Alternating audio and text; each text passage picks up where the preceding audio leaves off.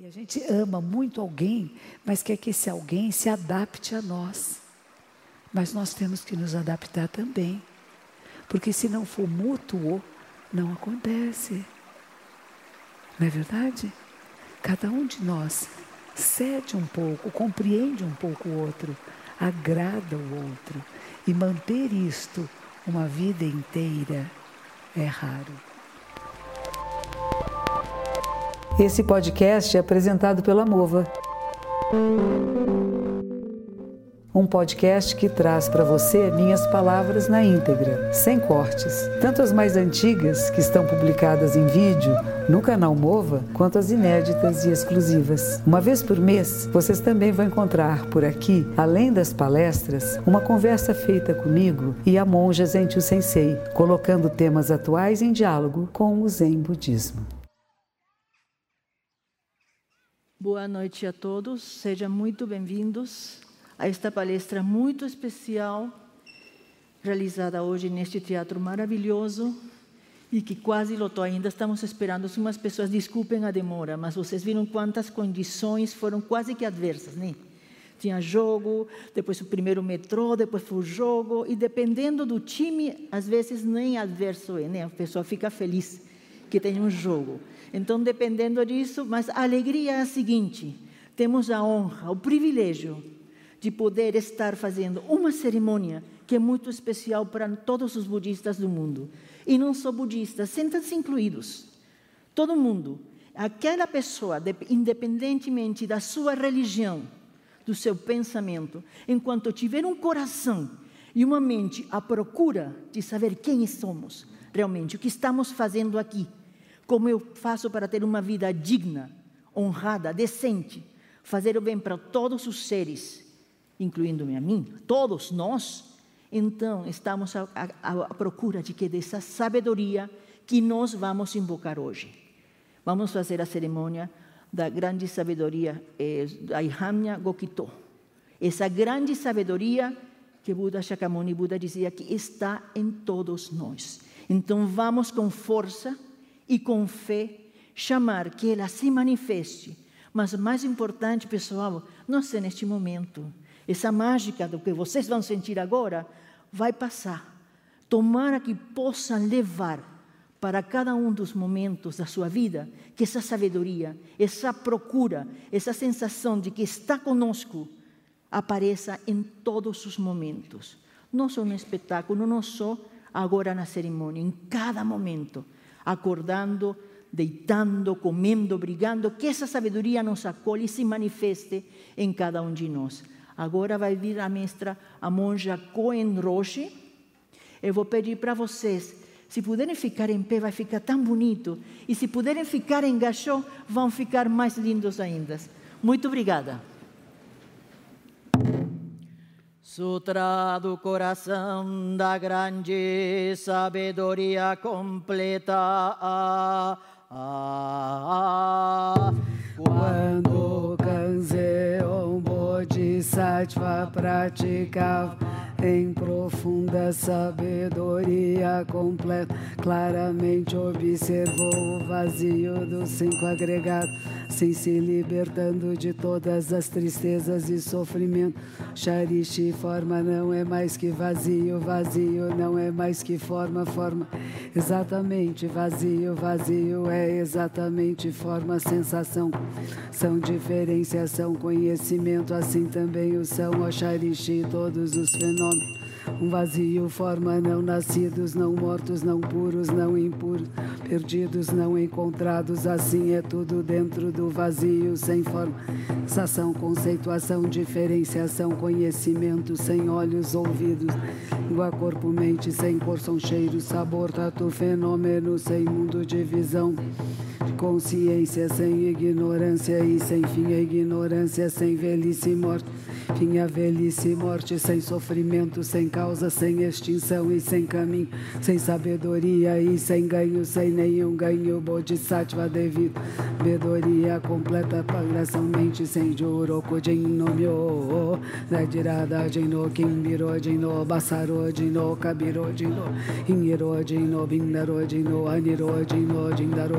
jin no myo, nadirada, jin no kimbiro, jin no basaro, jin no kabiro, jin no hingiro, jin no bindaro, jin no aniro, jin no jindaro, jin no Indaroji no Bairoji no Makuroji no Kubiroji no Bintaroji no Bakuroji no Bikuroji no Kubiroji no Jurokojin no Shu Dai Hanya Haramita Kyokango Yakunana Juhachi Dai To Sanzo Hoshi Genjo Mikoto Nori Hojite Yakusu Dai Ju Hanya Ishibun Shobokai nem Shoi nem Shokon Zeon Bodhisattva praticava em profunda sabedoria completa, claramente observou o vazio dos cinco agregados, libertando de todas as tristezas e sofrimentos. Oxarish, forma não é mais que vazio, vazio não é mais que forma, é exatamente vazio, vazio é exatamente forma, sensação, conceituação, diferenciação, conhecimento, assim também. Oxarish, todos os fenômenos são vazio, não nascidos, não mortos, não puros, não impuros, não perdidos, não assim é tudo dentro do vazio, sem forma, sem sensação, conceituação, diferenciação, conhecimento, sem olhos, ouvidos, nariz, língua, corpo, mente, som, cheiro, sabor, tatu, fenômeno. Vocês podem colocar agora as mãos palma com palma. E eu vou pedir, o vento da sabedoria esteja presente em suas vidas. Vento, Senhor sem, caminho, sem sabedoria e sem ganho, sem nenhum ganho. Bodhisattva devido à sabedoria completa, coração, mente sem obstáculos, sem obstáculos, sem medo, distante de todas as delusões. Isto é Nirvana, todos os Budas dos três mundos devido à sabedoria completa obtenha Nokutara Samyaku Sambodai. Saiba que sabedoria completa é expressão de grande divindade expressão de grande claridade, expressão insuperável, expressão inigualável com capacidade de remover todo o sofrimento. Isto é verdade, não é mentira. Assim invoque e expresse a sabedoria completa. Invoque e repita Gyate Gyate, Hara Gyate, Hara Sogyate, Bodhiso Akasu, do coração da grande sabedoria completa. Quando Kanzeon Bodhisattva praticava em profunda sabedoria, sabedoria completa claramente observam o vazio dos cinco agregados, assim se livra de todas as tristezas e sofrimentos. Oxarishi, forma não é mais que vazio, vazio não é mais que forma, forma é exatamente vazio, vazio é exatamente forma, sensação, situação, diferenciação, conhecimento, assim também o são. E todos os fenômenos são vazio, forma. Gobokui Saidai Saisho Joju. A rendição completa de tudo aquilo que é dual agora é assim obtida Shobo kaizei nem shoi nem shoko muji sho muji shoko mukorai mukorai ko mushotoku mushotoku ko hikyoku hikyoku ko zemyo hanya haramitsu namu isai sambo murio kodai hotsu anokutara samyaku sambodai nobo bagyabatei haraja haramitai tanyata shiriei shiriei shiriei shiriei sai soaka goboku sai dai masai sho jojo shobo kaizei nem shoi nem shoko muji sho muji shoko mukorai mukorai ko mushotoku mushotoku ko hikyoku hikyoku zemyo hanya haramitsu namu isai sambo muryoko dai hotsu anokutara samyaku nobo bagyabatei haraja haramitai Tanyata, Shiriei, Shiriei, Shiriei, Sai Soaka, Gobokui, Sai Daima, Sai Sho, Joju, Gyate, Gyate, Hara, Gyate, Hara So, Gyate, Bodhi, Soaka, Sutra do Coração da Grande Sabedoria Completa a rendição completa de todas as dualidades, de todos os demônios, assim agora é obtida. Que tudo aquilo que seja nefasto se afaste e que o bem prevaleça e traga sabedoria e compaixão ilimitada a todos aqui presentes, seus parentes, amigos e seres relacionados. Gobokui sai daimasa e jojo. Що саймьо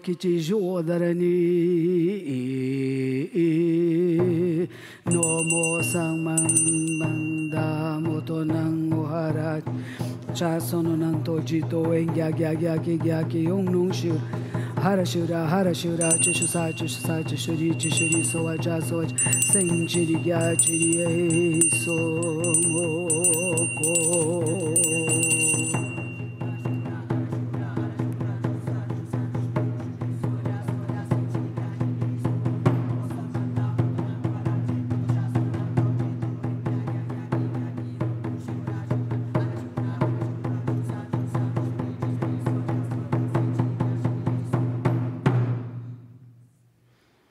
Naquele momento, quando o Shakyamuni Buda entoou esses ensinamentos da sabedoria perfeita, todos que ouviram muito se alegraram. Então nós espalhamos esse ensinamento por todo este teatro, por toda esta sala, por todos vocês aqui presentes, para que a sabedoria perfeita esteja sempre em nossas vidas e que com isso nós possamos nos libertar de todas as dualidades. Eu acho que vocês todos receberam um papelzinho assim. Receberam? Um pequenininho. Então, este aqui é uma miniatura deste aqui. E o que está escrito nele? Ele está escrito assim: Daihanya, a grande sabedoria, acima da qual nada mais existe, a, a, a sabedoria da sabedoria e ela esteja presente na sua casa, junto com todos os seres iluminados e benfazejos, os seres celestiais iluminados e benfazejos que estejam na sua casa. Então nós estamos pedindo que a sabedoria suprema e todos os seres de luz tragam para nós, que nós possamos ir em direção a essa luz. Eu gosto muito quando o professor Mário Sérgio Cortella ele diz que nós temos a esperança de esperançar e não de esperar. Eu não fico esperando que a sabedoria chegue até mim. Eu vou atrás dela. Eu procuro, eu estudo, eu me interesso. Eu tenho uma senhora que eu conheço que ela falou para não falar o nome dela, então não posso dizer, mas ela foi muito aluna de um homem interessante chamado Roden. E com ele ela desenvolveu muito a sua capacidade de filosofar, de apreciar a vida. E, e, ela sempre nos fala isso. Ela, ela me dá umas aulas de yoga, não posso dizer o nome dela porque eu fui proibida de dizer. Ela está sentadinha ali. Mas é muito interessante porque é tão importante isso, né? Alguém que diz para você, não espere acontecer, vai e faça. O que, que você está fazendo em direção a essa sabedoria? Ela não está só no livro, o livro é simbólico. Ele tem ensinamentos que vão dizer que todos nós estamos interligados, que todos nós pertencemos a um único clã, a única família, que é a família humana. E que nós possamos nos apreciar mutuamente e apreciar nós mesmos apreciar nossa vida, um sentimento de que nunca estamos sozinhos, que se estamos conosco, estamos em boa companhia, que nós podemos sozinhos fazer o que? Estudar, podemos nos aprofundar na verdade, podemos fazer meditação, há inúmeras coisas que nós podemos fazer. E nós nunca estamos sozinhos. Acho que você pode deixar aqui do lado, por favor. Porque eu preciso mostrar para vocês o livro depois. Então, aqui, nesse cartãozinho da sabedoria perfeita, que chama Daihanya, é uma palavra em japonês, Daihanya, que todos os seres celestiais benfazejos protejam e nos abençoem. Mas para que os seres celestiais e benfazejos nos protejam e abençoem, nós precisamos criar causas e condições favoráveis, concordam? Eu fico aqui sentadinha dizendo, ai, agora os seres celestiais, eles vêm me abençoar. Não dá muito certo. Mas eu vou ensinar para vocês, já que estamos aqui juntos, um momentinho de respiração consciente, de meditação. Então, nós vamos sentar da metade para frente na cadeira, os pés em paralelo no chão. Podemos colocar as mãos no nosso colo no que se chama de mudra cósmico, a mão direita embaixo, a esquerda em cima, e os polegares se tocam bem de leve. Ainda tem gente chegando porque o trânsito está grande, né? Graças ao Palmeiras. Palmeiras e Santo André estão aí do lado, pá, pá, pá, os meninos correndo, tchau, tchau, tchau. Nós aqui quietinhos. Então, nós arranjemos nossa postura. Perceba que está sentada, sentado nos isquios, que são os ossos debaixo da bacia. Movimenta um pouco o tronco da esquerda para a direita, devagarzinho, como um pêndulo, e vai permitindo que ele pare no centro. Nem muito para diante, nem muito para trás. Sente o alongamento da coluna vertebral, a sede da vida e perceba a cervical, que é a chamada parte nobre do nosso corpo. A cervical tão pequenina e que segura a cabeça, que pesa de 5 a 6 quilos. Então vamos nos lembrar da ossatura, essa coisa maravilhosa, esse tecido branco lindíssimo que são nossos ossos e que nós vamos encaixar o crânio na cervical. O queixo fica paralelo ao chão. Então nós estamos entrando numa postura, não é uma pose, não é uma posição apenas, é uma postura, uma postura que dentro e fora entra em harmonia. As mãozinhas, elas fazem o que a gente chama de mudra cósmico. Mudra quer dizer posição de mãos. E do cosmos, porque forma uma elipse. Os nossos dedos formam uma elipse, que é o movimento dos planetas em torno do Sol. Então nós estamos no cosmos, mas o cosmos está aqui em nossas mãos. Com que cuidado, com que dignidade, com que respeito mantemos a postura. Então não é de qualquer jeito. Há um significado nisto. E nós damos significado ao perceber que somos a vida da Terra e que estamos interligados a tudo e a todos. Então, colocamos as mãos, vamos fazer um pequeno exercício respiratório. A inspiração é passiva, inspiramos naturalmente pelas narinas. Pequenina pausa e soltamos pela boca, abrindo a glote, fazendo um som. É assim, ó.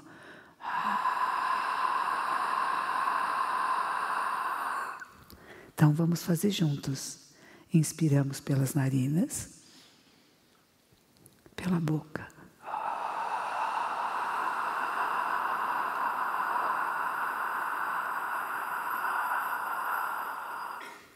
A ideia é que essa expiração seja bem longa. Então não tenha pressa em soltar o ar.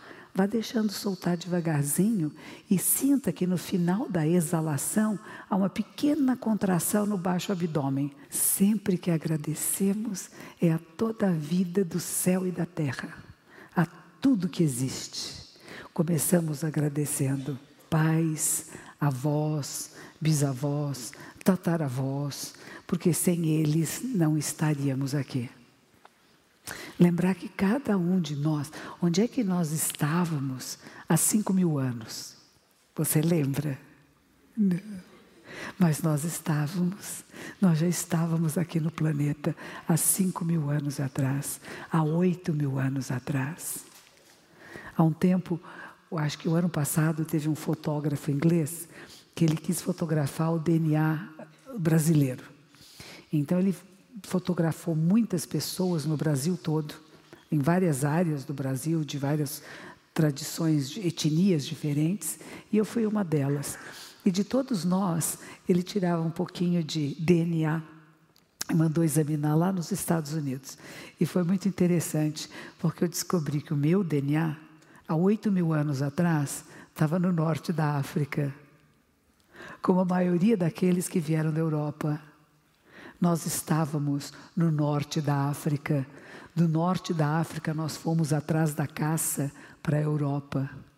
E da Europa, acabamos vindo para as Américas. Alguns através da América do Norte e outros já direto para cá. Não é interessante? Nós não temos uma noção muito da nossa vida como um processo incrível, interligado com esse passado todo e com o futuro mais distante. E que pertencemos a uma única espécie, chamada espécie humana, que pode se acasalar com pessoas de qualquer parte do planeta e nossos bebês podem ter bebês.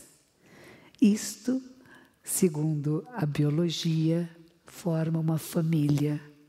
Nós somos uma família de cores diferentes, de nariz diferente, olhinho diferente. Mas é uma família só. E nós nos reconhecemos uns nos outros, na alegria, na tristeza. Não é verdade? E por que a gente briga? Por que a gente reclama dos outros? Por que, que a gente fica bravo que a outra pessoa não é como eu gostaria que fosse? Sabe o que a gente tem que fazer nos primeiros dias do ano? A recomendação é: não pode brigar. Vocês não brigaram com ninguém, né? Primeiros dias do ano, muita alegria, só falar de coisas boas. Não ligaram a televisão, ligaram ela não tem coisas tão bonitas o tempo todo. Tem coisas boas, mas tem uma ênfase tão grande naquilo que não é bom. Né? Os personagens mais atrapalhados possíveis são as manchetes né? dos jornais, o assunto principal da televisão. Aquele que roubou, aquele vai para quê? Antigamente a gente não dava assim tanta ênfase à maldade, né? A gente dava ênfase ao que era bom. A gente pode voltar a isso, a estimular o que é bom, o que é benéfico. Olha que coisa boa aconteceu hoje. O senhor que colocou o som aqui para mim, o microfone, eu falei para ele: eu tenho uma orelha diferente da outra. Eu tive um acidente quando era mocinha, tinha 20 anos tive um acidente de carro e eu bati a orelha no vidro do carro e ela ficou, falta um pedacinho, ela ficou menorzinha. E aí ele falou para mim: Pois é, monja, o ano passado eu também tive um acidente. Eu estava levando meu filho para a escola de motocicleta e passou um gatinho. E eu não quis atropelar o gatinho. Então eu caí, quebrei a clavícula, quebrei não sei quantas costelas. E aí eu falei, puxa, eu tenho, esse ano é o ano do cachorrinho, né? Eu tenho até o cartãozinho aqui do cachorrinho. E eu falei, então eu vou mandar meu cachorrinho espantar seu gatinho. Ele falou assim, não precisa, porque a culpa não foi dele. Não tenho nenhum rancor do gatinho. Isso é pensamento iluminado. Isto é pensamento Buda. Porque às vezes a gente pensa, ter um pensamento Buda é uma coisa muito rara, muito difícil. Não. É no dia a dia. Aquilo que me acontece não é a culpa do outro, mas eu também sou corresponsável pela realidade que eu estou vivendo. Como é que eu estou me manifestando? Eu aprecio a minha vida, eu aprecio a mim mesma, eu gosto de mim. Eu tenho que ficar comigo 24 horas por dia, todos os dias da semana, todas as semanas do mês, todos os meses do ano. Vocês também? Não dá para deixar a gente em casa um pouco, né? Você fica em casa que agora eu vou sozinha. Onde eu vou, eu vou junto. E é melhor que eu goste desse personagem. Ou que faça de mim um ser agradável para mim. E se eu for agradável para mim, provavelmente eu vou ser para as outras pessoas. Porque eu vou ouvir a minha voz, eu vou perceber o meu gesto, eu vou perceber o meu olhar. Aliás, hoje eu não fiz a descrição do palco, porque às vezes pode ter alguém aqui que tenha deficiência visual. Coisas que nós que não temos, não pensamos. Mas uma pessoa que tenha deficiência visual não sabe onde nós estamos. Então, do que eu vejo, eu estou no palco, eu vejo um auditório cheio de pessoas que tem dois andares acima e que tem muitas pessoas sentadas, coloridas, com roupas diferentes, de idades diferentes, de etnias diferentes.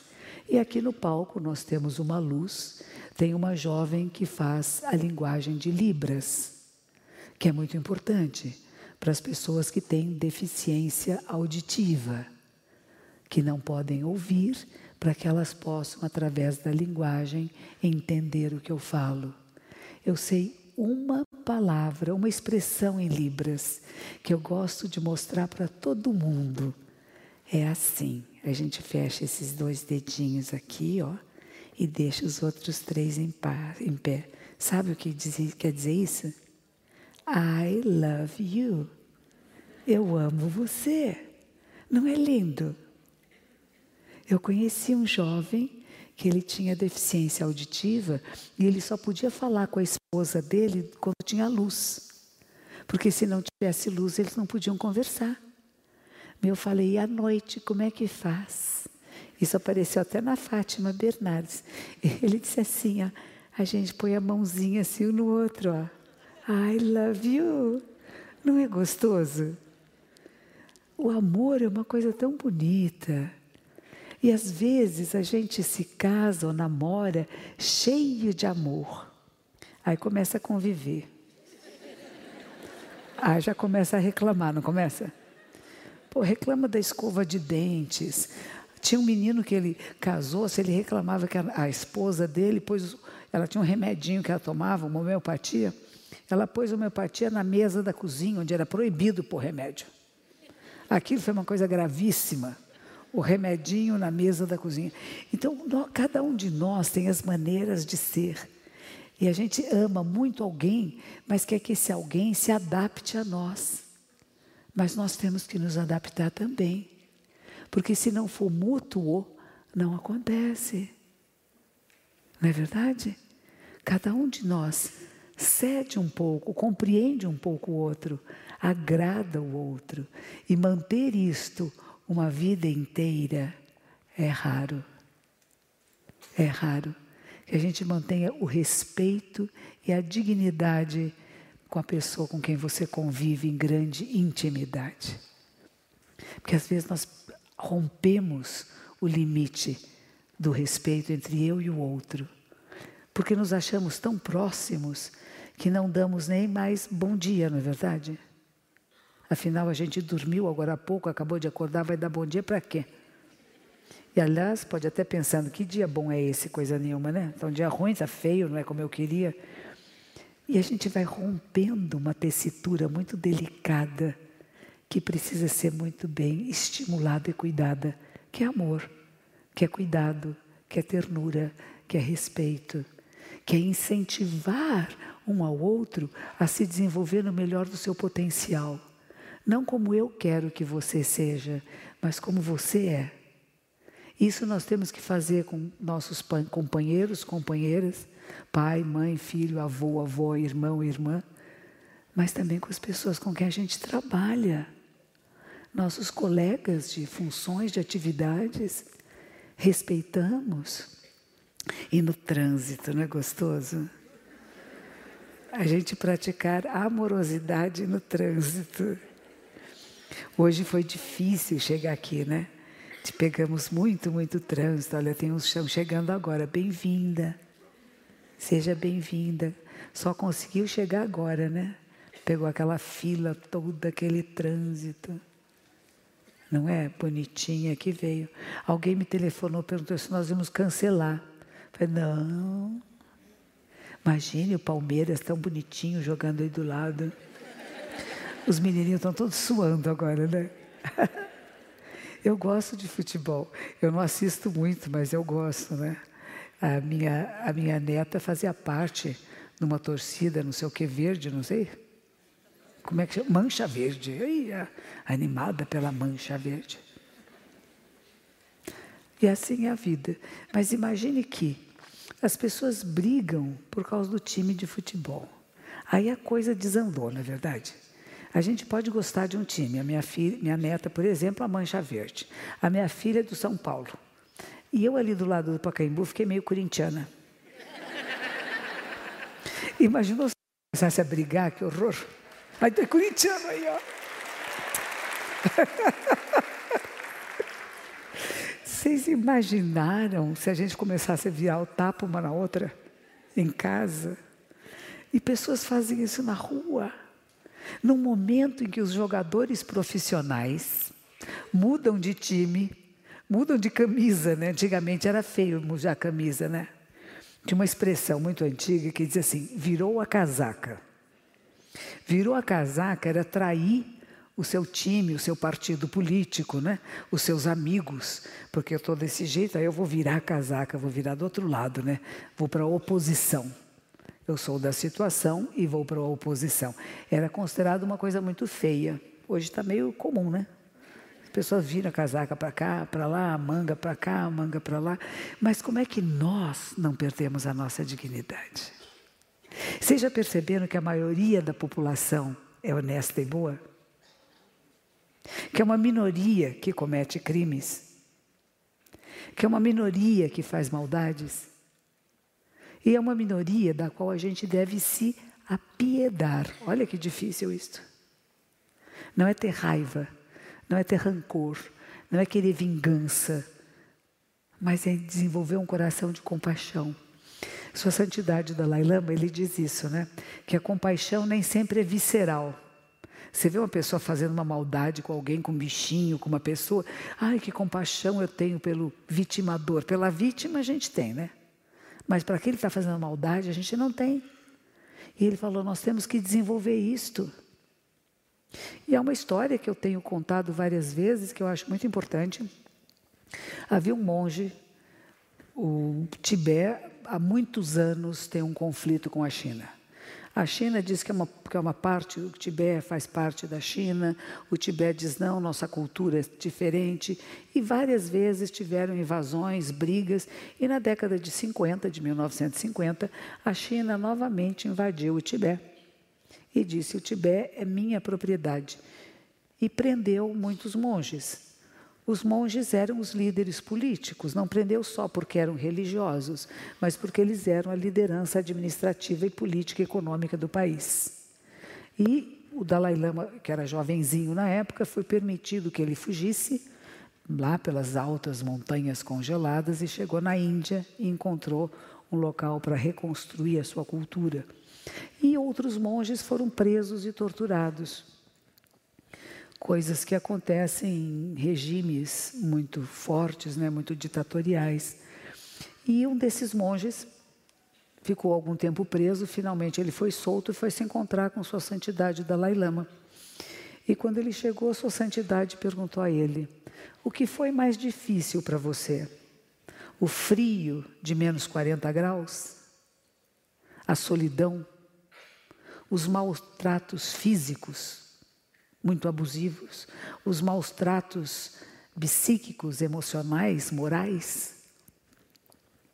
E ele disse: Mestre, por um instante, um breve instante, quase deixei de sentir compaixão por quem me torturava. Isso eu tive medo. Se eu perder a minha capacidade de sentir compaixão por aquele ser que faz o mal para mim. Não é difícil. A gente ficar com raiva, ficar com rancor. Você me ofendeu, também te ofendo. Você falou isso para mim, não fale mais comigo. Não fazemos assim? Homens às vezes são mais bravos, né, de bater mesmo. Mulher fica de mal. Não fala mais com você, pronto. Homens não, dá murro, né? Dá soco, fica bravo, né? Mas é a mesma coisa, imagine que você não precise fazer isso. Que você perceba que uma pessoa que está sendo violenta, agressiva, ela não está bem, ela não está com amor. Porque quando ela está plena de amorosidade, ela é muito gentil. E perceber em nós, quando é que eu estou perdendo o amor, o amor próprio, o amor pela vida o respeito pela vida na sua multiplicidade de manifestações e que começa a ficar bravo, impaciente, rude, grosseiro, que eu ofendo. O que, que falta em mim? Não é no outro, porque eu sempre quero achar falta no outro. O outro é responsável pelo meu mal-estar, pela minha raiva, pelo meu bom humor, inclusive amor. Aí vem a confusão que a moçada às vezes faz. Eu amo tanto você que você não pode falar com ninguém. Nem olhe para o lado, tá? E se você tiver a ousadia de me largar, eu te mato ou me mato. Isso é comum hoje em dia, gente. O Datena, vocês conhecem o Datena?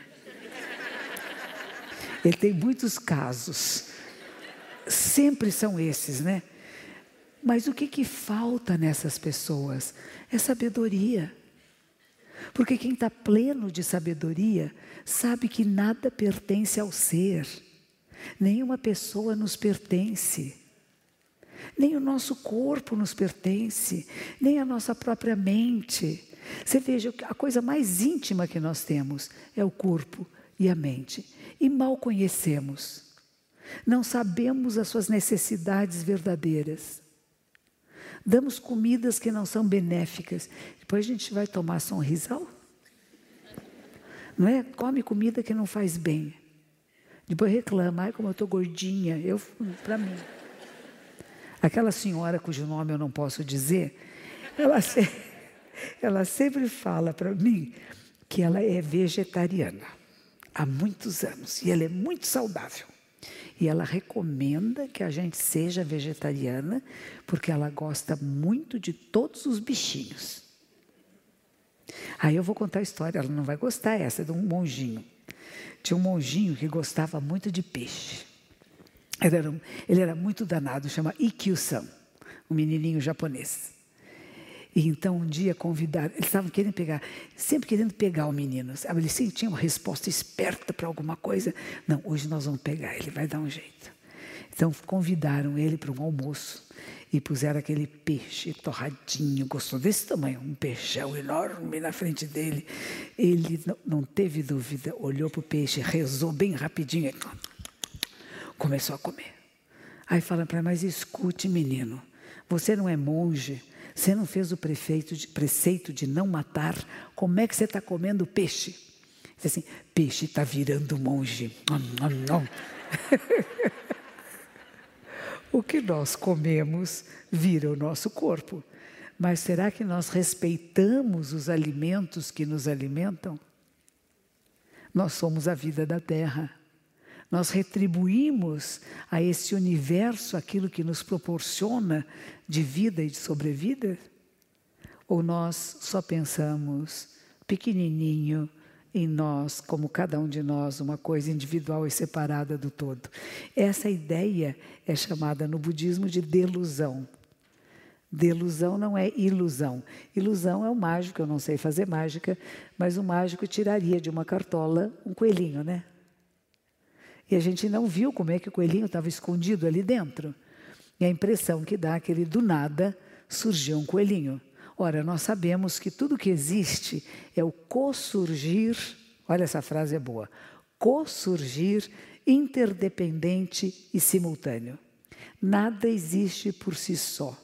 Tudo que existe está interligado a outros eventos. Não existe nada que surja do nada. Embora o nada seja o nada tudo. Gostaram? O nada é o nada tudo. Aquilo que nós podemos chamar o vazio, e esse sutra que nós lemos agora, ele começa falando assim. Elas leram muito rápido, eles leram rapidinho. Porque quando a gente faz gokito, que chama essa prece de pedir coisas boas para a vida, para a nossa existência, para esta vida de agora. Essa prece não é uma prece para os mortos, não é uma prece para o futuro, é uma prece para o presente. Então, essas preces a gente coloca muita energia, a energia do Hara, que é do baixo abdômen, e ela deve ser cantada com muita força, muito rápido. Quando o Kanzeon Bodhisattva praticava em profunda sabedoria completa. Quem que nós estamos falando? Quem é Kanon Bodhisattva? Kanon Bodhisattva, Bodhisattva é um ser iluminado. É um ser iluminado que até renuncia a estar entre os seres celestiais, entre os Budas e os seres de luz, para estar entre as pessoas comuns e ajudá-las a se levantar, ajudá-las a despertar, a acordar, que a gente não seja zumbi na vida, Que a gente seja gente acordada, que aprecia a existência, que tem energia vital. No seu corpo roda energia, gente, eletricidade. Deixar que ela circule. Não fica. É.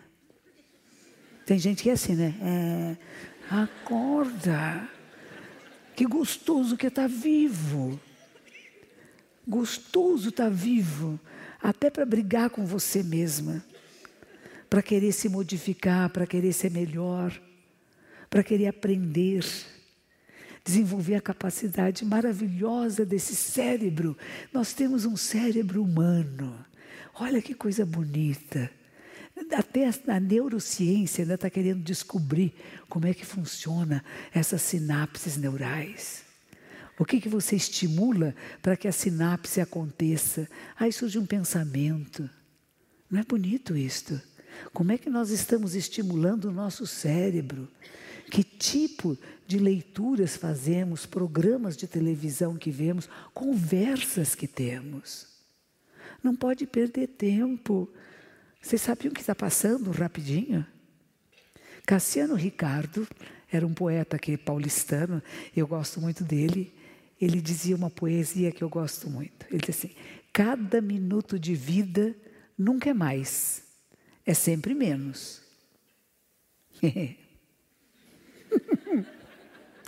nós já estamos com alguns minutos a menos de vida, desde a hora que nós entramos aqui. Cada minuto de vida nunca é mais, é sempre menos. Desde o instante em que se nasce, já se começa a morrer. Oi, vocês aí em cima estão morrendo bem? Estamos morrendo, né? Estamos vivendo e morrendo, é simultâneo. Quantas células estão morrendo no nosso corpo agora? E algumas estão nascendo. Depois de certa época da vida, elas morrem mais do que as que nascem. A minha impressão digital está desaparecendo. Eu sinto que eu estou desaparecendo do mundo. Agora você vai ao banco, você vai votar e tem que ter impressão digital, não aparece. O que fazer de mim sem impressão digital? E não sou só eu. Pessoas de uma certa idade, sim, depois, eu tenho 70, agora 71, você vai, passa creminho, passa o que for, é difícil de aparecer. A gente vai desaparecendo. Não é gostoso? Para nós que nos achamos eternos, sabe por que, que a gente briga com os outros? Porque a gente acha que a gente vai reformar o mundo. E a gente vai transformar aquela pessoa naquilo que eu quero que seja. Tem um casal que eu conheço, o marido reclama muito da mulher. Diz que ela é uma bagunceira, que é insuportável viver com a bagunceira. Ele está com ela há 30 anos com a bagunceira. É melhor apreciar a bagunceira, não é? Uma vez, uma senhora veio falar para mim também que ela estava muito, ela não gostava do marido dela. E que só do marido chegar perto, ela já ficava com cacoete. Diz que o carro dele ia chegando na garagem de casa, começava. E ela queria parar o cacoete. Eu falei: tem um jeito de parar o cacoete. A senhora comece a amar o seu marido. Eu falei, a senhora não tem filhos? Tenho. A senhora acha seu filho bonitinho, gosta dos seus filhos? Então, ele é o pai dos seus filhos. Olha a genética, olha o DNA, o cromossomo. Então, ele tem coisa boa, não tem? Os seus filhos não são bonitinhos? Então, em respeito aos seus filhos, que a continuidade da vida deste homem, respeite este homem, goste dele. Só existe um caminho. Ela era católica, apostólica romana, onde o divórcio não existe. Ela ia ficar o resto da vida com o homem com cacuete. A gente pode amar a pessoa do seu lado, começar a ver as qualidades. Temos uma tendência a ver defeito. Só vemos as criticamos, ficamos muito críticos do mundo, da realidade das pessoas, de nós mesmos. Criamos modelos de beleza, aí a gente olha no espelho e fala: que horror. Não é? Vocês conhecem, alguém já conhece? Tem você bonitinha, não, né? Ela olha e gosta. Ai, que lindinha que eu tô. Não é? Mas nem todos somos assim. O nosso corpo se transforma e a nossa mente também se transforma. Mas será que nós podemos direcionar para onde vai essa transformação? Será que nós podemos desenvolver um pouco mais de sabedoria na nossa vida? Veja só, Canon Bodhisattva, Canon, tem máquinas fotográficas chamadas Canon, não tem? Vem exatamente do nome desta, deste Bodhisattva japonês. Em sânscrito é Avalokitesvara, em chinês é Kuan aquela, aquele que vê os lamentos do mundo, não é que ouve, vê os lamentos do mundo e atende às necessidades verdadeiras. É um ser iluminado que se recusa a ficar só entre seres iluminados para estar no meio de todas as pessoas e ajudá-las a despertar. Então, quando Canon Bodhisattva, veja bem, este ser iluminado pratica sabedoria. Qual é a prática da sua vida? Desenvolver sabedoria. Sabedoria o que é? Que é compreensão clara da realidade. Não é uma coisa mística, separada do real. É compreender o que está acontecendo, como está acontecendo, quais são as causas e as condições e como é que você, sendo a vida, interfere na própria vida. Não só sua, mas do coletivo. É importante isso. Somos a vida, somos a cidade, somos a nossa casa, somos o nosso bairro. O que, que estamos fazendo para que fique melhor? Reclamar não adianta. Só a reclamação não adianta. Chegar para sua vizinha e dizer que porcaria que está esta cidade, ok, o que, que nós duas vamos fazer juntas então? Vamos limpar? Tem grupos que fazem isso. Tem um grupo que chama Zeladoria do Planeta. Eles saem limpando, varrendo a cidade. Se a minha rua está suja, eu vou limpar a rua. No nosso mosteiro era assim: de manhã nós acordávamos e varríamos de dentro para fora, né? Começa das partes mais internas do mosteiro, depois vai para os jardins e no final você vai à rua. Quando não dava tempo, a gente só varria aquele quarteirãozinho em frente do, do, nosso, do nosso mosteiro. Mas quando dava tempo, a gente varria dos vizinhos, porque eles estavam sem tempo. Eu não vou xingar meu vizinho, olha que meu vizinho, como é sujo. Puxa, ele não tem tempo, ele não consegue fazer. E se eu tenho tempo, eu vou limpar, porque a minha rua, a sujeira dele, o vento vai trazer e vai voar para a minha porta. Então, em vez de eu reclamar, eu tomo uma atitude. Eu posso até bater nessa porta e dizer: Olha, hoje eu limpei a sua calçada. Amanhã você limpa a minha, eu não vou estar tá aí. E você cria uma troca amorosa. Ao contrário disto, você vai na porta do vizinho brava. O que você está fazendo? A sua rua está toda suja, você não limpa nada. Eu quero bate a porta assim, bem na sua cara. E não tem resultado. Nós queremos é resultados. Nós queremos resultados de pessoas cooperando com pessoas, trabalhando juntas, criando uma sociedade cada vez mais harmoniosa, mais amorosa mais sábia. Sabedoria é isto. Sabedoria não é dizer eu sou mais inteligente. A inteligência, se não houver inteligência emocional, para que serve? Conheço pessoas que são extremamente inteligentes e no seu local de trabalho elas nunca conseguem ascender a postos de chefia porque não sabem se relacionar não se relacionam uns com os outros. Eu sou melhor, eu sou mais inteligente. Olha os outros que não estão trabalhando direito. Isso não vira chefe nunca. Na hora que você se separa, na hora que você acha que você é melhor que os outros, você cria uma barreira entre você e o outro. Na hora que você compreende que este ser humano, semelhante a você, está tendo dificuldades, nem percebe a sujeira em que vive. Você vai lá e ajuda.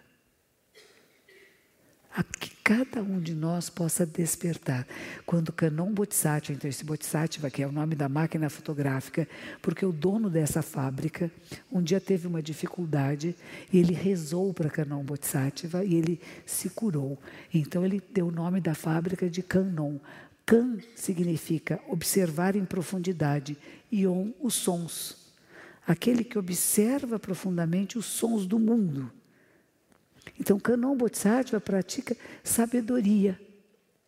Procura compreender mais, estudar mais, entender mais quem somos nós, o que é a vida, o que é a morte, o que estamos fazendo aqui, para que serve esses breves anos de nossa existência que podem ser dias, podem ser meses, pode ser 10, 20, 30, 100 anos, 120. Raríssimos seres humanos passam dos 130, 140 anos.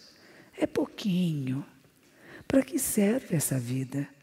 Como é que eu utilizo essa capacidade, essa bênção que me foi dada de ter nascido ser humano? A gente podia ser barata Podia ser gatinho, cachorrinho, cavalo, barata, tatu, formiga, cobra, corvo, tem uma posição que é do corvo, assim, yoga. Tudo lindinho, né? Aquela pessoa que o nome eu não posso dizer, quando ela dá aula, ela diz assim: tem uma porção de bichinhos, todos lindos. A gente não acha que um é melhor que o outro? Veja o que aconteceu comigo uma vez. Estou num retiro espiritual, várias pessoas reunidas, e tinha um prédio muito grande, um edifício alto, e no canto do edifício assim tinha uma teia de aranha, era uma senhora teia de aranha. Não era uma teia qualquer, era uma aranha poderosa, bonita, que deve ter ficado um tempo enorme construindo a sua teia. E de repente entrou um beija-flor. E o beija-flor ficou emaranhado na teia da aranha. E nós sentados embaixo meditando e ficamos com pena do beija-flor. Aí resolvemos interferir. E fomos procurar, tinha uma piscina nesse lugar, então tinha aquelas, aqueles cabos enormes de limpar a piscina. Pegamos um daqueles cabos e pá, pá, pá, até que soltamos o beija-flor e ficamos todos muito felizes. E aí eu comecei a pensar na aranha. Diz que a aranha põe os ovinhos dela no beija-flor, no passarinho que ela pega e que ela amarra na. Ela não come o passarinho, mas é onde ela deposita uh, os seus ovinhos que vão dar aranhinhas. Nós matamos uma família de aranhas. Salvamos um beija-flor, matamos aranhas. Como é difícil fazer o bem. Porque você faz o bem para um, está fazendo mal para o outro. E aí perguntavam para Buda, hum, mas que difícil essa história de fazer o bem, como é que eu vou saber se é o bem mesmo? Ele disse assim: veja se está beneficiando o maior número de seres. E eu não, não me esqueço da história do beija-flor e da aranha. Aranhas são lindas, elas são peçonhentas, elas podem nos matar. Esses dias falei com uma moça que é uma bióloga e ela trabalha especialista em, em células cancerígenas. E ela diz: essas células de câncer, elas são lindas. Olha que coisa. Elas são muito bonitas quando você olha no microscópio. Como é que nós podemos não querer destruir, matar, mas conviver e transformar. E aí vem uma palavra boa: transformar. Eu não quero acabar, extirpar, extinguir coisa alguma. Mas como é que eu transformo alguma coisa que não é benéfica, que não é saudável, em células saudáveis? Então eu não estou lutando contra. Porque na hora que eu luto contra, eu estou colocando uma energia que fortalece o meu inimigo. Se eu luto contra o mal, eu estou dando poder ao mal. Se eu simplesmente procuro fazer com que o bem se seja visto, se eu tenho pensamentos, palavras, atitudes que levam pessoas a procurar pela luz, pela sabedoria, pela compreensão, é muito melhor do que eu ficar só reclamando e resmungando daquilo que não é correto. O que você faz para que seja melhor a sua vida? Um dos livros que eu escrevi, um dos últimos, Eu tenho alguns livros que os editores estão guardando para algum momento, não sei, mas enfim, um dos que foi editados que se fala o sofrimento é opcional. Esse livro vieram me pedir se eu queria escrever sobre a depressão. E me perguntaram: Monja, a senhora já teve depressão? Já. Quem de nós não teve, né? Tem vários níveis de depressão. Uma depressãozinha, né? Uma depressão zona, já tive vários tipos de depressão. Em várias épocas diferentes da minha vida. E eu falei, bom, então vou escrever o livro. E fiquei me lembrando da história de Buda. Esse menino rico que nasceu príncipe, que tinha tudo que o que seria hoje ter carros blindados, em várias empresas, etc. E ele começa a ficar insatisfeito. Ele é casado, tem um filhinho, tudo perfeito. Mas alguma coisa dentro dele está procurando por um significado da existência. Vocês já procuraram? Já? Qual o sentido da vida? Ou que sentidos a sua vida pode ter? Em que sentidos você pode dar à sua própria existência, mesmo que ela seja tão breve, tão passageira? O que é felicidade? O que é bem-estar? O que é sentir-se completo? O que é sentir-se útil ao mundo? Uma das coisas piores para nós humanos é sentir-se inútil, né? Ai, vovó, não faça nada não, fique ali no canto que eu faço para você, que horror. Deixa a vovó fazer. Não fazem isso? Uma senhora no Japão veio falar comigo. Ai, monja, que sacrifício. Eu moro aqui com a minha filha, com meu genro, com meus netinhos. Primeiro que eles chegam e jogam um sapatinho, tudo assim. E eu quero que ponha direitinho. Eu falei, não desista deles. Parece que não estão ouvindo a vovó, mas estão sim. Lá dentro está ficando. E mesmo que a resposta não seja de agora, ela virá mais tarde. Não desista. E ela disse assim: não me deixam fazer nada. Não posso cozinhar, não posso limpar a casa. É um horror a minha vida. Fico parada aqui olhando. Eu sempre trabalhei, fiz as coisas. E eu tive que conversar com a família dela que por favor deixassem ela fazer as coisas em casa. Porque o que parecia que era, estamos, não coitadinha, já trabalhou tanto a vida toda, agora descansa. Vocês gostam de ficar descansando? Fazer nada? Eu detesto. Eu acho péssimo. Não vai fazer nada, vai ficar quieta ali. As pessoas pensam que quando a gente está meditando, está fazendo nada. A gente está fazendo um monte de coisa. Vocês não sabem o que a gente faz quando medita. Parece que está tudo quietinho. Não estão com o cara quietinho ali? Estão fazendo uma, estão pensando tudo. Tem um que está resolvendo questões matemáticas. Outro está resolvendo o julgamento de um caso difícil, cujos papéis ele recebeu hoje. E essas conversas minhas estão mexendo na sua estrutura de pensamento. A outra que cuida de crianças que têm necessidades especiais e que ela consegue fazer, mesmo aquelas que aparentemente dizem essa não tem jeito, ela diz tudo tem jeito. Se você estimular de forma adequada, mesmo aquela criança que parece que não tem nenhuma condição de resposta, começa a responder. Existe uma mágica na vida.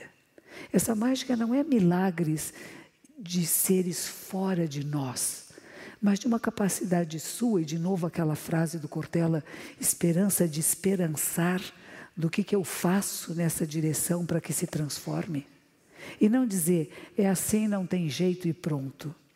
Tudo tem jeito, tudo está se transformando. E o que você colocar da sua energia vital, da sua inteligência, do que você possa falar com pessoas que inspirem você a mudar a mudar você e a mudar os relacionamentos. Para não ser mais relacionamentos de briga, de rancores, de vinganças. As novelas estão tão cheias disso, né? Eu não tenho assistido mais novela porque elas são muito tristes. Elas são muito de, de uma parte nossa, feinha, né? Que fica fazendo intriga, um procurando o errado do outro, um querendo tirar vantagem sobre o outro, o que que eu vou ganhar? Nós não percebemos ainda que só ganhamos juntos. Se nós não mudarmos esse jogo, esse olhar para a realidade, que ou ganhamos todos juntos ou perdemos. E perdemos juntos. Não tem mais esta, um time ganha, o outro perde. Se não tiver dois times, não há, não há jogo. Quem será que está ganhando aí? Sempre para um ganhar, o outro tem que perder, não é? Mas que a gente possa perder com dignidade e alegria. Tem uns que dão mordida no outro, feio, né? Lembra um jogador que mordeu o outro uma vez? Que feinho. Tem uns que vão lá dar um chute de propósito na canela do outro em raiva né, do outro excelente jogador e ficou com raiva. Imagine você não ter raiva. Há pouco tempo atrás, teve, acho que há dois dias atrás, teve um jogador, ah, Ronaldinho Gaúcho, que está se aposentando agora, e todo mundo dizendo que alegria foi jogar com você. Está no mesmo campo em que você estava, mesmo que a gente estivesse em lados opostos, a sua alegria de jogar foi tão bonita. Olha, não é bom a gente poder dizer isso uns para os outros. A alegria de ter partilhado a vida com você foi tão bom. Mesmo que a gente brigasse, mesmo que a gente tivesse pontos de vista diferentes sobre política, administração, realidade, criação de filhos, mas que gostoso conviver com você, com a sua energia, com a sua alegria de viver. E é isso que eu estou falando. Acordar e despertar para essa alegria, esse contentamento com a existência, que é rápida, é breve, é mais rápida que um raio. De repente você vai lá, olha, estou com 70 anos. Eba, eu tinha 20 há pouco tempo. E a gente não se dá conta que é tudo muito rápido e poder apreciar cada momento da vida, né? Cada etapa dela, cada etapa da vida é bonita. E eu acredito muito nas novas gerações. Eu não gosto muito de olhar para trás e dizer lá atrás era melhor. Não. Vocês não. Aí eu falei que eu ia falar dessa monja. Ela não quer que fale dela. é provocação. A gente tem um relacionamento, a vida monástica, nós criamos relacionamentos de grande intimidade.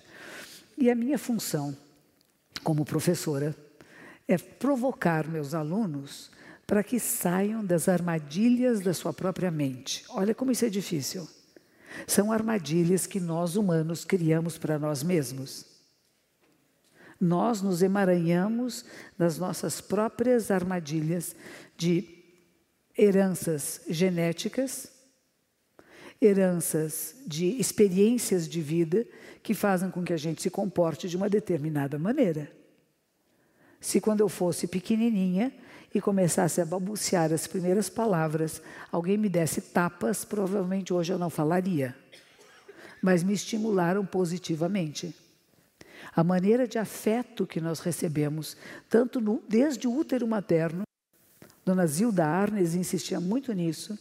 A violência vem de dentro do útero materno, da maneira que foi concebido e que foi amado ou não, rejeitado ou não, vai fazer com que uma pessoa se manifeste no mundo de uma determinada maneira.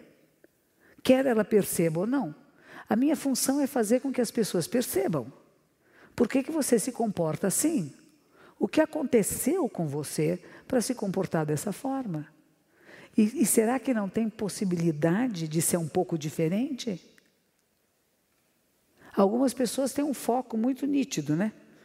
Eu quero fazer alguma coisa, eu estou focada no que eu vou fazer, as outras atividades laterais acontecem, eu não deixo de percebê-las, mas eu não perco o foco. Outras pessoas é o contrário. Você pede para ela levar um papel daqui até ali. E no meio do caminho ela encontra um bichinho. Aí ela vai salvar o bichinho. Aí ela leva dias salvando o bichinho. E o papel não chegou até ali, porque ela tinha que salvar o bichinho. E a monja, a, a sensei, a Hiroshi, compreende né, que a vida do bichinho. Ela, ela não salvou outro dia um galo. Eu estou falando dela mesma. Um galo. O galo estava feito num trabalho de candomblé, de umbanda. Eu não mexo. Eu respeito outras tradições religiosas. A minha tradição religiosa não faz sacrifício de bichinho, mas tem algumas que fazem, e eu não sei isso em profundidade, então não me meto nisto. Pois ela viu um galinho que ela achou que estava sofrendo, não tirou o galinho de lá. Levou para o veterinário. A veterinária fez tudo o que sabia para salvar o galinho, o galinho não, não sobreviveu, morreu. E isso ela tinha tarefas a cumprir, né? o papelzinho que ela tinha que levar. Mas no meio do caminho tinha o galinho. E ela parou, levou o galinho para o veterinário, tentou salvar o galinho, não salvou o galinho, foi enterrar o galinho. Com rituais búdicos. Eles estão rindo de você.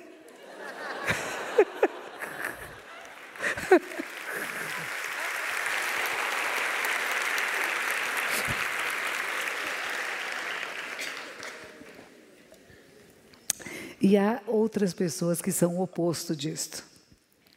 E tem que conviver.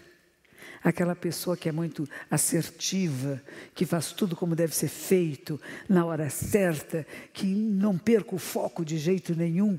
Como é que convivem esses dois seres humanos? É uma maravilha. Nós não somos iguais. E nós queremos que o outro seja como eu sou.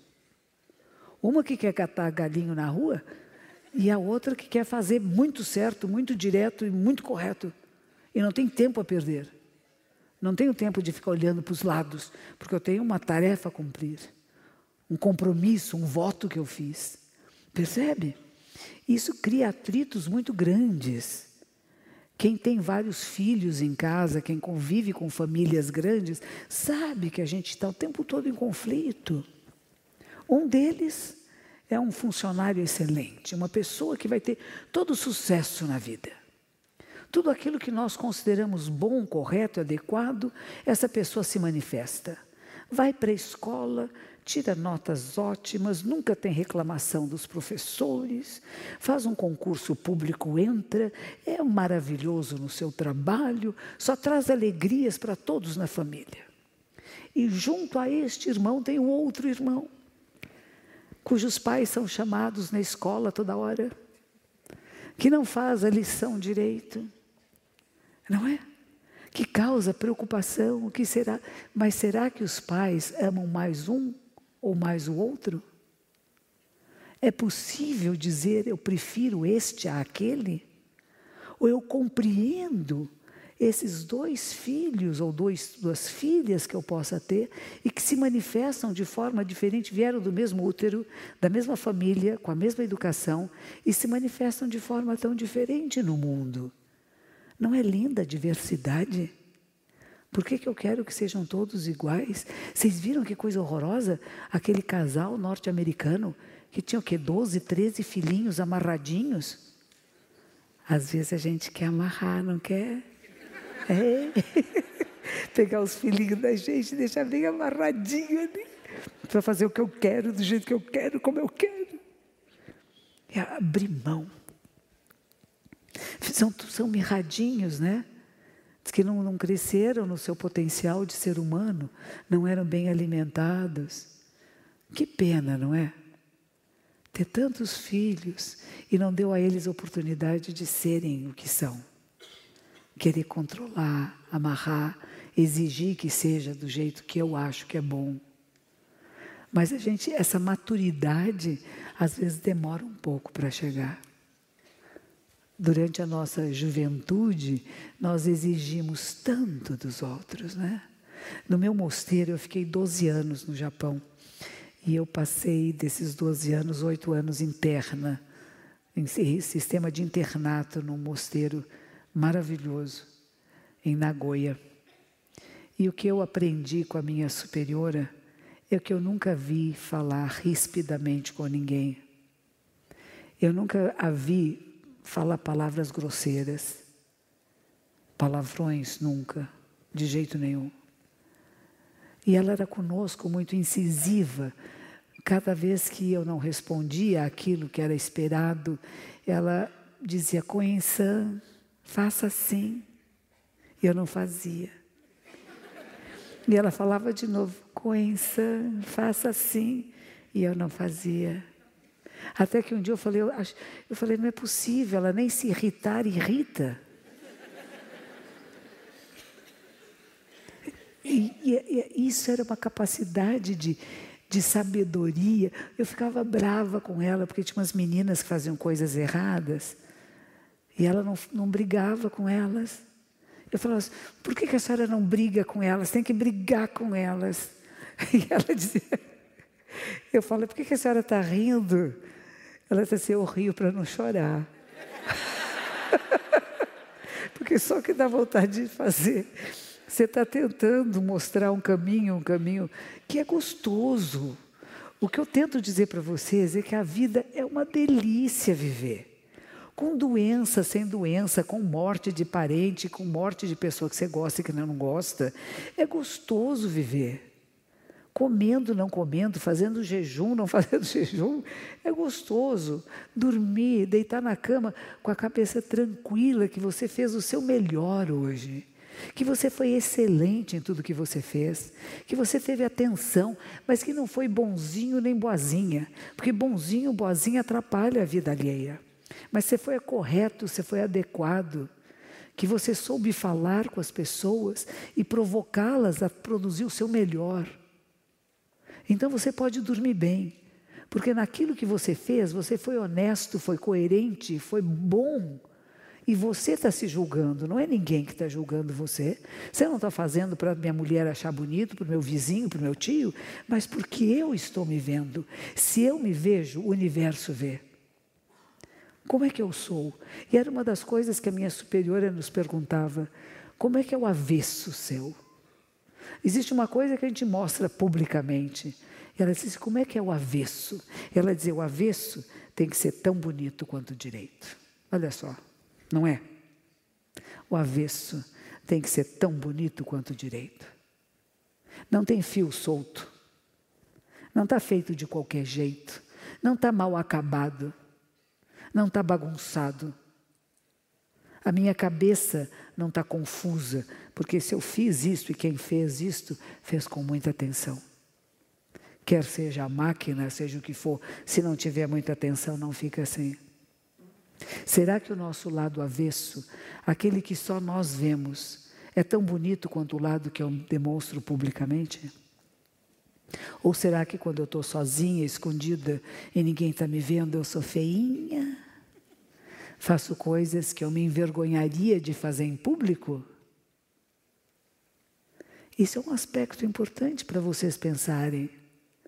O que eu faço quando ninguém está me vendo é alguma coisa que eu poderia fazer na frente de qualquer pessoa que eu não me envergonharia? Há um monge, nós temos um mosteiro da nossa sede, muito bonito, no Espírito Santo fica perto de Vitória. E o monge, quando as pessoas chegam lá, uma das primeiras coisas que ele ensina é dobrar papel higiênico. Como que usa papel higiênico no banheiro? Vocês pensaram nisso? Geralmente ninguém está vendo. Como é que você deixa o papel higiênico usado? Alguém vai tirar esse papel higiênico de lá. Você já pensou nisso? Quantas vezes você dobra para usar e depois que usa? A maioria das pessoas não pensa nisto. Quando você come, como é que você deixa o seu prato de comida?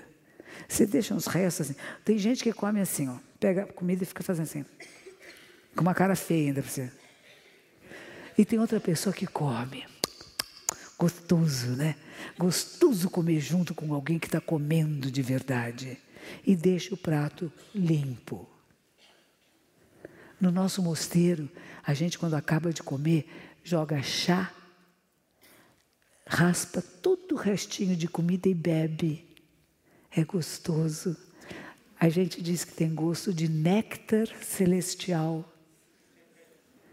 E quem vai lavar louça, agradece. Não tem sujeira no prato, não tem resto de comida. Vocês já pensaram nisto? Da gente ser capaz de saber qual a minha necessidade verdadeira e quanto de alimento eu ponho no meu prato para que não tenha falta nem excesso. Uma das frases famosas dos ensinamentos budistas é: quando a roda do Dharma gira, quando os ensinamentos são passados, não há falta nem excesso. Não é nem pouco nem muito, é a quantia certa.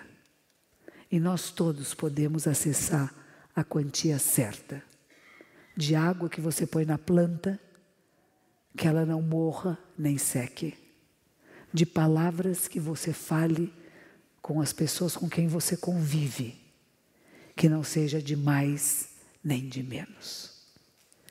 Isso também é treino, como é o treino da compaixão, é o treino da sabedoria. Será que estou sendo adequado, adequada às circunstâncias? E o que são as emoções? Como é que as emoções me controlam? Ou será que eu tenho em mim a capacidade de percebê-las e usar de forma adequada? Eu posso, alguém me ofender e eu vou querer ofender de volta? Ou eu posso perceber que essa pessoa não está bem? Vai ser lançado um livro, talvez em março, abril, de um diálogo que eu tive com o Leandro Carnal, que é outra pessoa que eu admiro muito. E o Leandro Carnal tem uma, uma, um dos exemplos que ele dá, que ele vai estar falando aqui em março agora, né? Recomendo que venham ouvi-lo. E uma das coisas que, ele, que eu já ouvi falar é dizer: se você se conhece, ninguém pode ofendê-lo.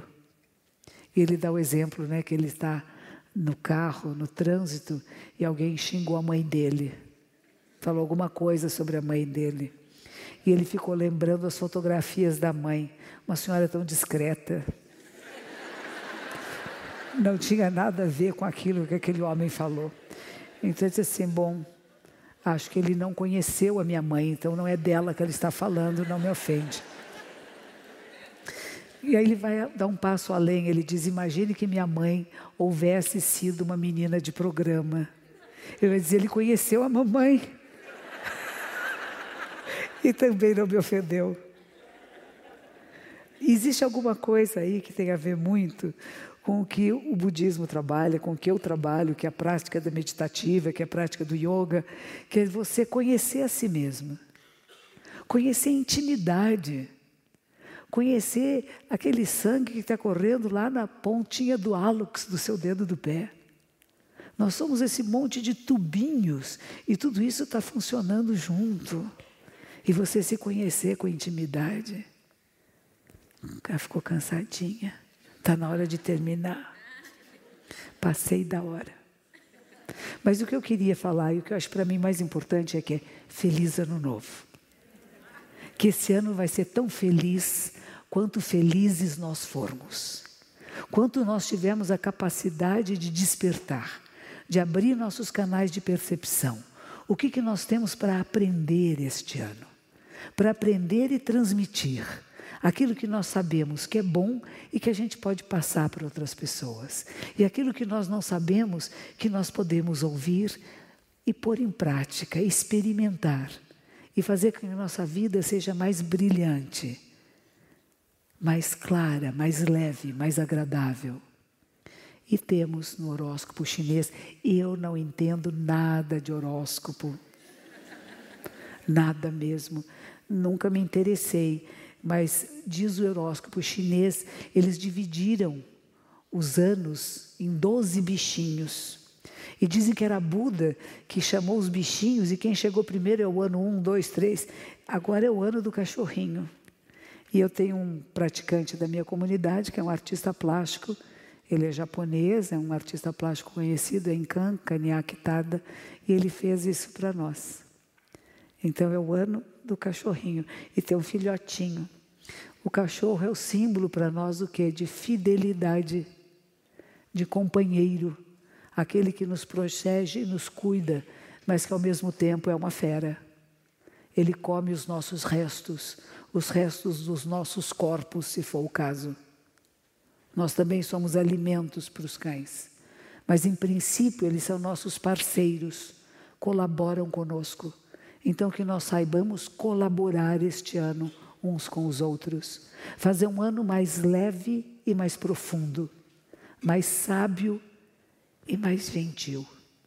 Porque vai ser melhor para nós e para as gerações que estão vindo aí. Que tenham mais sabedoria. E o que eu espalhei aqui na sala, a gente chama o vento da sabedoria. Que, ela, que ele vente sobre todos nós, sobre a nossa cidade, o nosso país e o nosso planeta. Que os nossos dirigentes políticos, econômicos, administrativos tenham sabedoria para poder lidar melhor com aquilo que é tão bom que é a nossa vida. Apreciem sua vida, cada instante dela, porque é preciosa e é sagrada. Que os méritos de nossa prática se estendam a todos os seres e que possamos todos e todas nos tornar o caminho iluminado. Muito obrigada. Tenha uma boa noite. E eu vou estar autografando numa salinha que eu não sei como é que chega lá, mas vou descobrir. Quero agradecer a cada um, cada uma de vocês, ao Lorenzo que veio, está dormindo no colo da mamãe. Mamãe, papai e Lourenço vão fazer 10 anos de casados, eu que fiz o casamento deles. Já fico contente com isso. E a cada um, cada uma de vocês, que com todas as dificuldades chegamos aqui. Com todas as dificuldades da vida genética, chegamos aqui.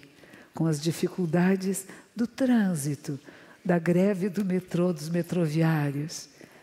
E nada disso nos impediu do nosso objetivo, do nosso propósito. Então, que este ano seja um ano de a gente atingir as nossas metas. Muito obrigada. Esse podcast é apresentado pela Mova. Conheça e acompanhe.